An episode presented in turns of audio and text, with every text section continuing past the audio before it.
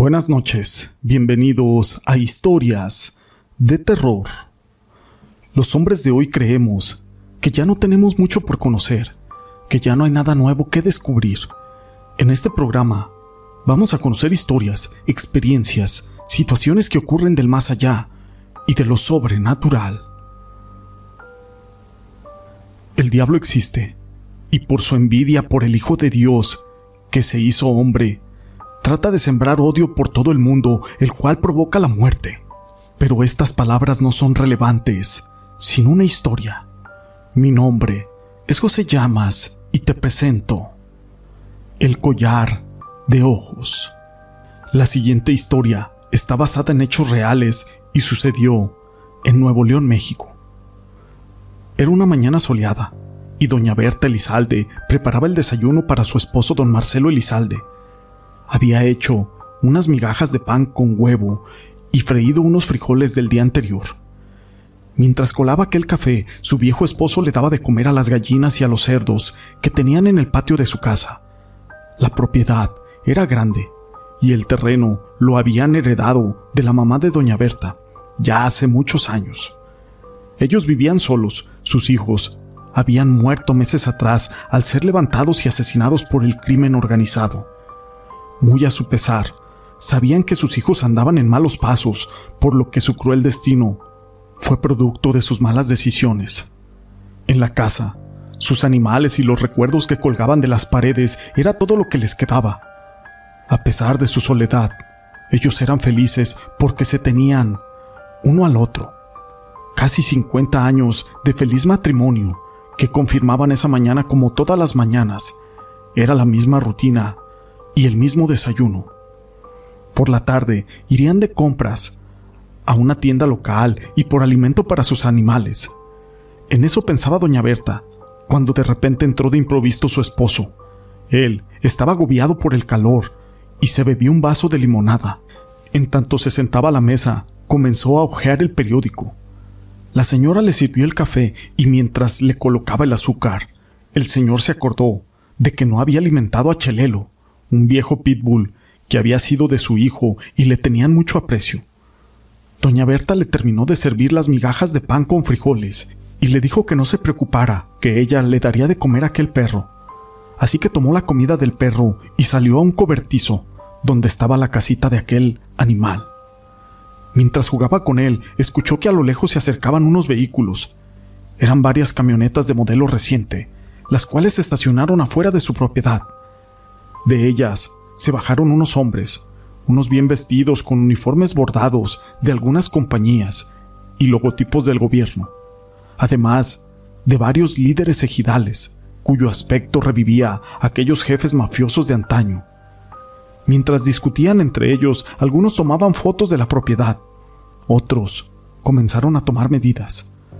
Algunos otros hablaban sobre dónde colocarían una estación de gas y de servicio para los ejidatarios, aquellos hombres haciendo alarde de su prepotencia y mirando con desprecio a aquella frágil anciana, le dijeron que venían a tomar posesión de la propiedad, ya que uno de sus hijos la había empeñado, junto con su palabra y los terrenos, para pedir un dinero que les debía.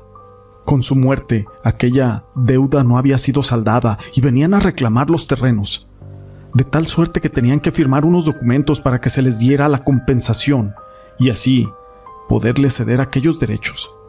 La señora no era fácil de disuadir ni de amedrentar, y se plantó frente a ellos, sabiendo que todo era una trampa para despojarla a ella y a su marido de su propiedad, y les dijo que las deudas de su hijo se las había llevado a su tumba y que ella no firmaría nada, que le hicieran como quisieran.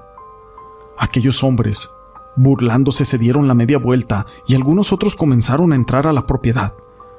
Cuando esto sucedió, doña Berta corrió hacia la casa, mientras Chelelo ladraba frenéticamente al ver aquellos intrusos en sus terrenos. Pasaron algunos minutos y abriendo la puerta de la cocina violentamente, salió don Marcelo, con su rostro furioso y armado con un machete, exclamando insultos a diestra y siniestra. El odio que había en sus ojos y sus puños mostrando aquel machete en forma amenazadora hizo que aquellos hombres salieran rápidamente de aquel terreno y se pusieran alertas. el anciano desató aquel perro, y éste corrió a la cerca para ladrarles. Se acercó y amenazó a todos diciéndole que cualquiera que se atreviera a cruzar lo mataría sin tentarse el corazón. El contingente sorprendido lo miró y se dieron cuenta de que estaba hablando en serio. Así que decidieron mejor retirarse y entre risas burlonas miraron a don Marcelo y le lanzaron una advertencia. Si no quieres problemas, tienes que salirte de tu propiedad y de tu casa cuanto antes. No habrá más advertencias. Los hombres se subieron a sus vehículos y se marcharon. Luego de aquel episodio amargo, los viejos se quedaron agobiados y pensaron que todo aquello era un error. Aún así, tratarían de arreglar aquel asunto en el pueblo. Tenían sus papeles y aunque debían algunos prediales, no era como para sufrir un despojo de esa magnitud.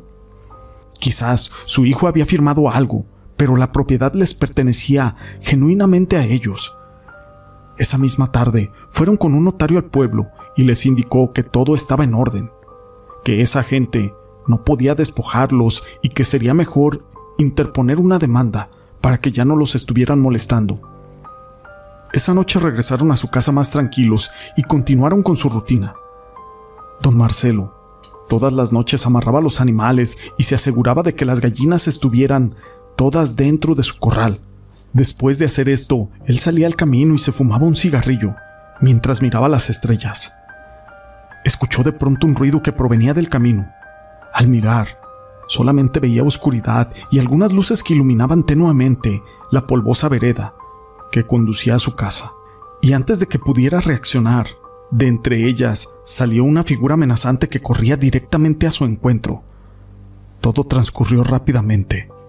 El hombre recibió un golpe que lo aturdió y luego de un dolor agudo en su vientre, sintió que sus entrañas se rompían y luego una oleada de dolor interminable hizo que lanzara un grito seco de espanto al sentir que la vida se le iba.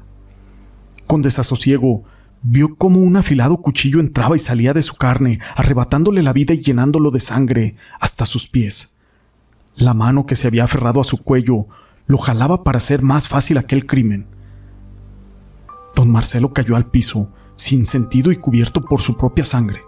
Los animales habían sido los únicos testigos de aquel asesinato de su amo. Chelelo comenzó a ladrar al ver la sombra de aquel crimen meterse a su casa, con la intención de matar a doña Berta, la cual momentos antes había sentido un golpe en el pecho como un presentimiento de muerte de su amado esposo. Se levantó de la cama y apenas escuchó los ladridos del perro, notó que alguien estaba intentando abrir la puerta principal. Corrió en cuanto apenas vio por el ventanal que una persona intentaba forzar la puerta y se dirigió para la parte trasera de la casa. Sin temor, fue al cobertizo para desatar a Chelelo. Luego de hacerlo, vio cómo aquel perro se perdía en la oscuridad y luego de aquellos ladridos se convertían en gruñidos. Después llegó el silencio. Doña Berta Elizalde sintió que la sangre se le lava como un torrente de sentimientos de angustia y de pena que la recorrieron de pies a cabeza al ver el cuerpo tendido de su esposo en la calle, iluminado con una lámpara del poste. Corrió angustiada y gritándole a su esposo, pero al llegar a la escena, era espeluznante. Su amado esposo y compañero estaba tendido en el piso, lleno de sangre con varias puñaladas por todo su cuerpo. Pero lo más horrible fueron sus ojos. Estos no estaban, se los habían arrancado. Derrumbándose por un lado del cuerpo de don Marcelo, comenzó a llorar silenciosamente hasta que los llantos fueron gritos de dolor. Luego de un rato, arrastró el cuerpo de su marido hasta la sala, en donde se dispuso a velarlo. La mujer lucía devastada, Ahora estaba velando a su desafortunado marido en la sala de su casa completamente sola, solamente con los recuerdos de una vida que le habían arrebatado. Ella permanecía sentada, viendo fijamente el cadáver tendido en un petate y rodeado de cuatro cirios. No había avisado a nadie, ni siquiera a la policía ni a los conocidos, decidió enterrar. Solamente ella, su marido en el patio, junto a un árbol de higos. Un par de lágrimas rodaban por sus mejillas, y así permaneció hasta la madrugada.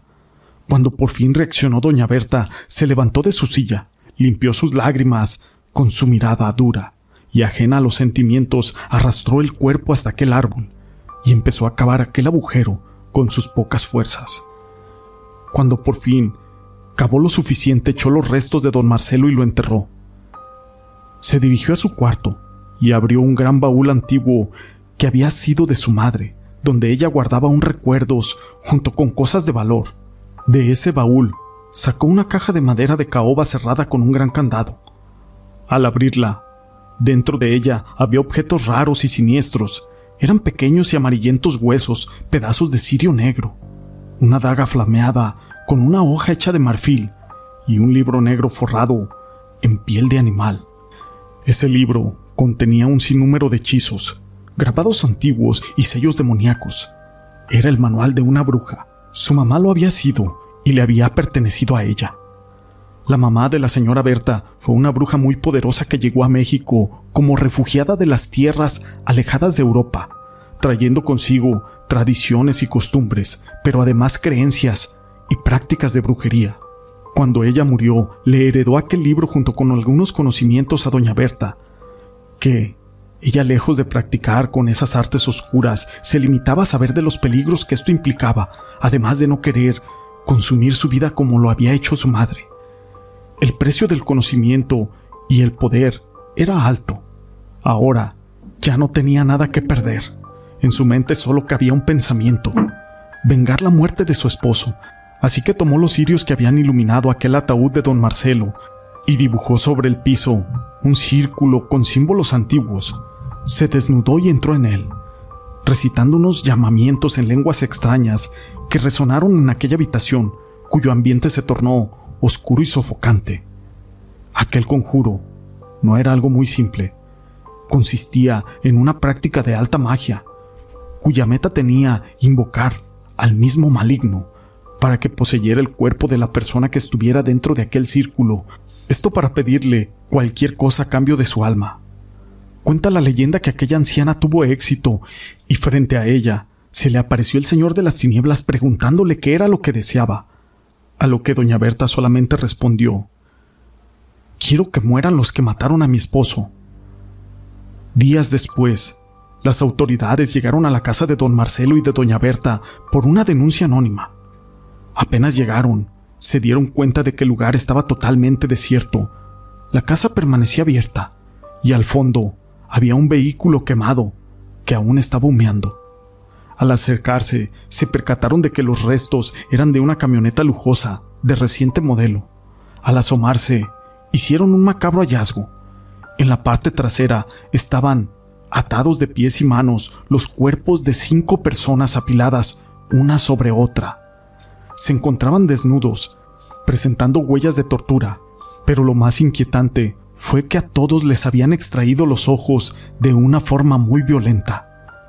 Al revisar, por la propiedad hallaron la tumba de don Marcelo, el cual estaba semienterrado, con algunos dedos saliendo de la tierra. Al acercarse a la entrada de la casa, vieron que la puerta estaba entreabierta y luego de gritar, decidieron entrar para investigar.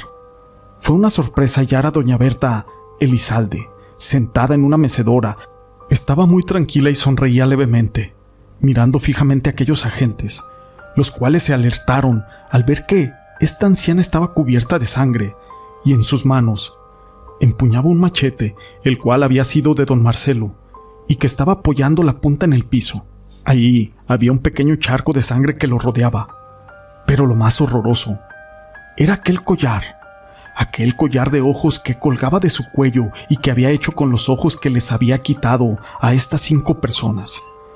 Eran diez, diez ojos que estaban entrelazados con un mecate y que le servían de collar a esta anciana. Ella solamente sonreía tranquilamente y en unos instantes antes de que los agentes pudieran preguntarle algo, cerró sus ojos y murió. Su corazón se detuvo, dejando muchas dudas a las personas que estaban en ese lugar. Con el tiempo y las investigaciones determinaron que lo que había sucedido en aquella propiedad todo era increíble y horroroso. Habían quedado muchas preguntas, las cuales no tuvieron respuesta. Se estableció como es costumbre cuando no se encuentran respuestas.